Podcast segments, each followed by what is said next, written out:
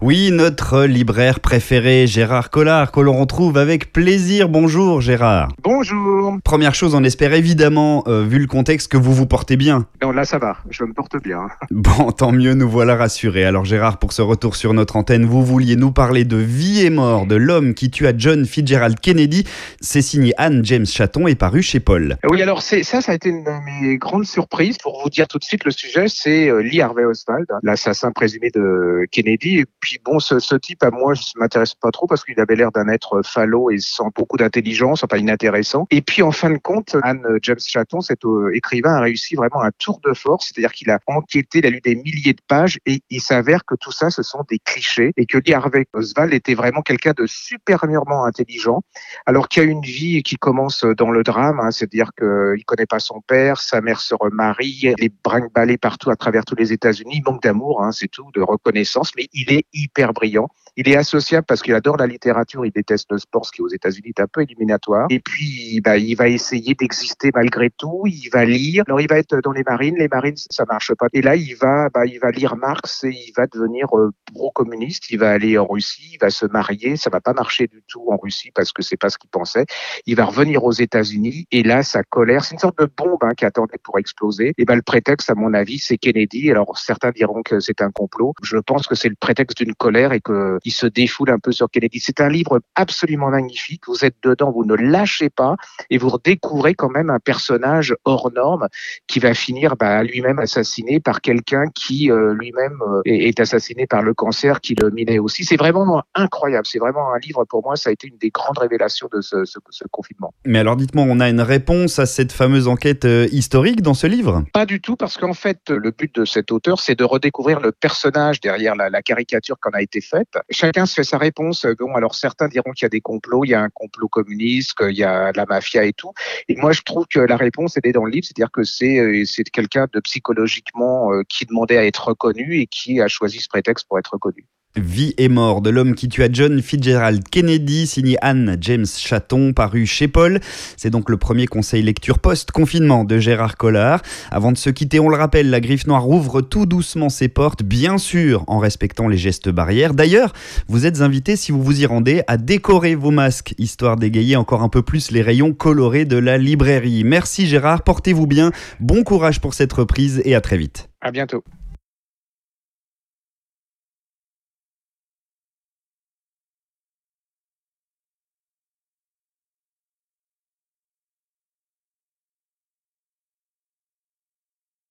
Oui, en compagnie de notre libraire Gérard Collard. Bonjour Gérard. Bonjour. Et parmi les nombreux ouvrages dont regorge vos rayons, vous avez extrait Comme un enfantement signé Nathalie Hugues et c'est paru chez Calman Lévy. Ben, on peut pas aller à l'étranger, on peut pas trop faire de choses hein, jusque-là. Donc moi, je vais vous permettre de partir.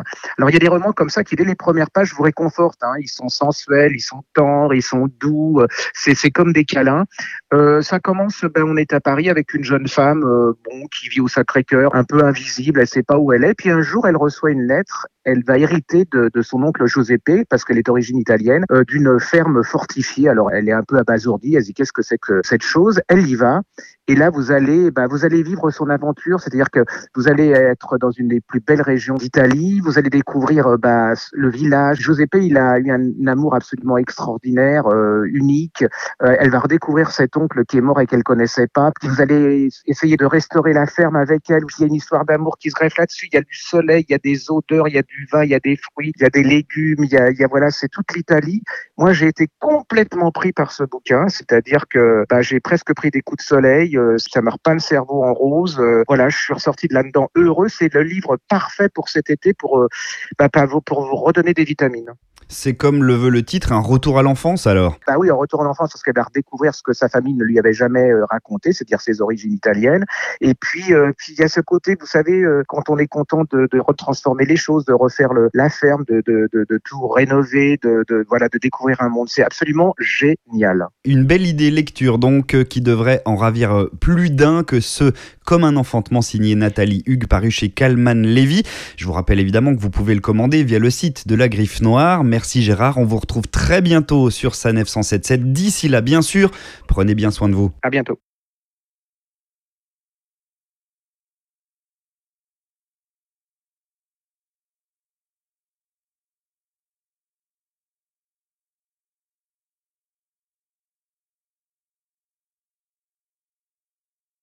Ouais, c'est avec un plaisir non dissimulé que l'on retrouve notre cher libraire Gérard Collard. Bonjour Gérard. Bonjour. Parmi les incontournables du moment, vous aviez envie de nous présenter le bateau fraise signé Alain Labbé. C'est paru chez Phébus. Alors, c'est l'histoire d'Alain Labbé. Alors, Alain Labbé, c'est un grand navigateur qui était avec Tabarly euh, il y a quelques années.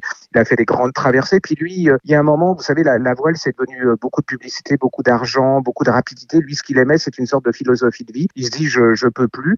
Et il décide de changer de vie de devenir cultivateur. Mais il va pas devenir cultivateur n'importe où, il va devenir euh, cultivateur de fraises à Plougastel. Vous imaginez m'intéresser aux fraises de Plougastel, c'est quand même énorme. Et là, en fait, ce bouquin, c'est une sorte de livre de philosophie, c'est-à-dire qu'il vous réapprend à voir la nature, à réapprendre la lenteur, à regarder le paysage, les choses, à vous dire que pour avoir des, fraises de qualité, bah, c'est comme dans tout boulot, il faut de la sueur, de la colère, de l'espoir, du rêve. Et, et lisez ce bouquin parce que c'est très difficile d'en parler, de le raconter, mais c'est une aventure humaine absolument incroyable qui est complètement contemporaine avec ce qui se passe actuellement. Il y a une espèce de dire, bah, euh, la lenteur, c'est pas mal non plus, et puis la nature, c'est pas mal non plus, mais sans tomber dans l'écologie cucu ou méchante. Quoi. Une introspection que fait Alain Labbé, mais rassurez-moi, vous parlez de poésie, de philosophie un petit peu, ce n'est pas trop aride Ah non, non, pas du tout, parce qu'en fait, il raconte son histoire. Hein. C'est, carrément, il a une vie de roman, donc euh, moi, j'en tire les conclusions, c'est ce que j'en ai appris, mais quand il vous raconte euh, sa vie, comment c'est difficile de monter une boîte, comment il est un peu désespéré de quitter la mer et tout, c'est non, non, vous êtes dedans, vous lâchez pas. Il a l'art de raconter absolument incroyable. C'est une merveilleuse aventure humaine. C'est un roman. C'est lisible par tout le monde. Après, chacun en tire ce qu'il veut. Hein. Et effectivement, ça a l'air bien d'actualité que ce bateau fraise signé Alain Labbé est paru chez Phébus et qui s'annonce donc idéal pour passer un excellent moment de lecture. Sachez que vous pouvez bien sûr passer votre commande pour le trouver à la Griffe Noire, la librairie de Saint-Maur-des-Fossés qui a rouvert ses portes et qui vous attend nombreux masques sur le nez, gel sur les mains bien entendu. Merci Gérard et à très très vite. À bientôt.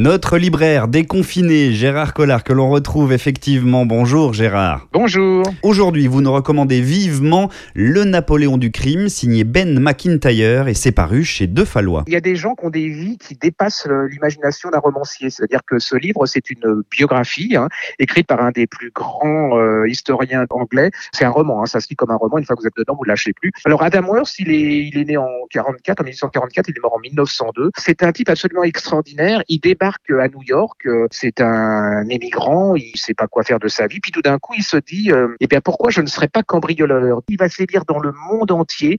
À l'époque, c'est une star, hein. tout le monde est, à sa recherche, personne ne le connaît. Il a un côté euh, gentleman cambrioleur, c'est-à-dire qu'il est dans la haute société, il est très élégant, il est très cultivé. Il va avoir son yacht particulier avec une bande de malfrats dessus qui va lui permettre de se déplacer un peu partout. Il va être une immense star en Grande-Bretagne parce qu'il va voler un des plus grands tableaux euh, anglais. Et surtout, il va servir de modèle à Conan Doyle dans son méchant qui s'appelle Moriarty. C'est vraiment une vie incroyable. C'est un polar tout en étant un roman historique. Et puis la description d'une époque, l'époque victorienne, absolument euh, perverse, euh, mais qui avait son charme. Alors ce criminel a de Napoléon la référence historique, j'imagine? Oui, absolument. Euh, en fait, pour euh, les, les anglo-saxons, c'est certainement le plus grand euh, cambrioleur et malfrat de tous les temps. Et il finira comme Napoléon, c'est-à-dire que bah, il va finir dans la pauvreté, dans l'exil, un peu perdu. Et puis on redécouvre ce personnage maintenant. Un polar sans en être vraiment un. Vous me disiez hors micro que ce Napoléon du crime signé Ben McIntyre paru chez De Fallois et c'est donc le conseil lecture l'approche tout doucement de l'été,